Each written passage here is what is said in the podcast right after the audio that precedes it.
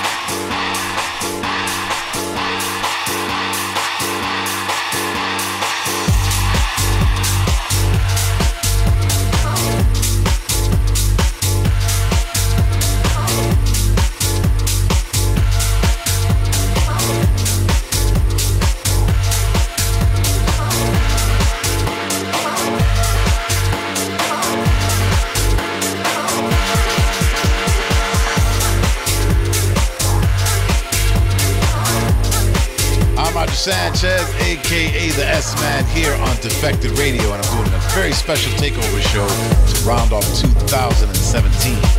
Now, you've been checking out Bob Sinclar with the Brian Tappert re edit of Save Our Soul, and before that, Dennis Ferrer's fantastic remix of Nick Curly's Underground. I gotta say, that remix that Dennis did is one of my favorite mixes that he's done.